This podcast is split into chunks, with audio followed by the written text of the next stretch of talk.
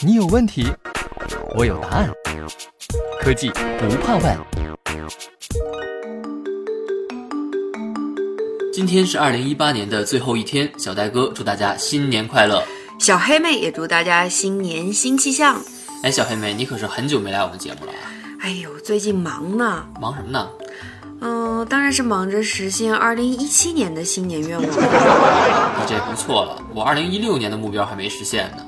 哎呦，话说我们西门子调频一八四七的账号也运营一年多了吧？准确来讲是五百五十七天。这五百五十七天里，我们发布了二百三十三期节目，累计的收听有一千二百八十万，平均下来每期节目有五万五千的收听，也算是没白忙活。那当然，小呆哥，你还记得我们最开始录节目的时候吗？当时我还记得会议室挺空旷的，我们还把椅子横过来立在桌子上，挡在话筒后面。画风虽然诡异，但是这样的收声的效果确实挺好的。是啊，所以这一期节目特意把你请来，我们也算是不忘初心了。嗯，对，要说不忘初心，那得感谢我们的粉丝，很多粉丝真的是从一开始就关注我们的账号，一年多来陪伴着我们的成长。说的没错，所以这二零一八年最后一期节目必然是属于粉丝的。我们在前两天电话采访了十几位粉丝，今天就来听听他们的心里话。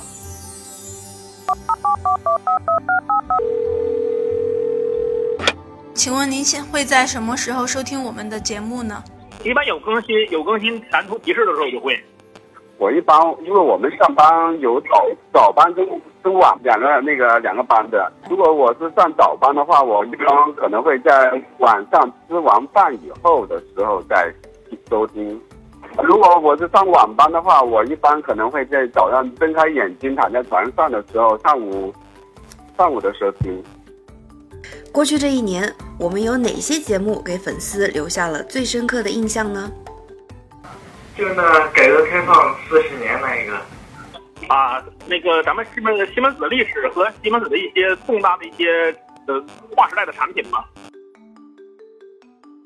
因为我是我本来就是西家人嘛，嗯，我对西家的一些做出的一些呃比较大的成效成呃成果啊，那种可能会比较感兴趣一些吧，就有一种那个荣耀感吧。我印象最深的就是那个珠港澳大桥那个，因为可能我是就是做那个汽车这一块的，所以有的时候就看到新闻子关于汽车方面的，可能就是比较感兴趣一点。今年的那个就是呢科技的热点嘛，就是类似于就是科技方面的一些分析啊，或者是嗯工业上就是咱们有哪些新的应用这方面。我们也很高兴听到粉丝对我们的期望。重大的事件有重大事件的时候，做一些相应的这个视频是否有那个有关的时候做一些报道。觉得我我我有一个我有一个小小的建议啊，就是说我因为我是经常听的，然后我觉得个人觉得话，就是收听的时间可以稍微短一点。如果是时间太长的话，有可能会影响影响收听的那个听众做其他的事情，可能他就不会听那么多。大家收听我们的节目有什么感受或者收获呢？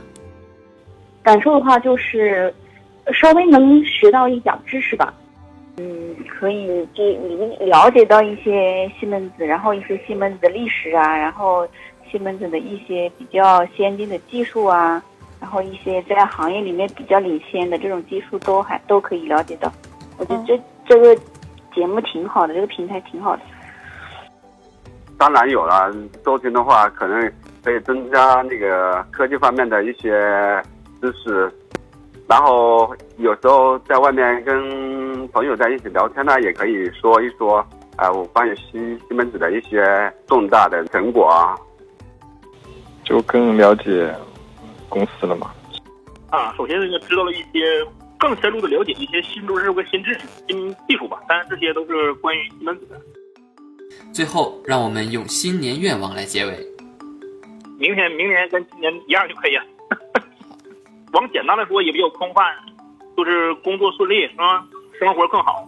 我的新年愿望就是，全家人身体健康，然后呃工作顺利啊。身体健康，开开心心。我新年愿望就是希望自己就是能每天开心，然后实现自己的目标吧。找个女朋友吧。祝大家的二零一八没有遗憾，祝大家的二零一九充满无限可能。我们明年见。明年见。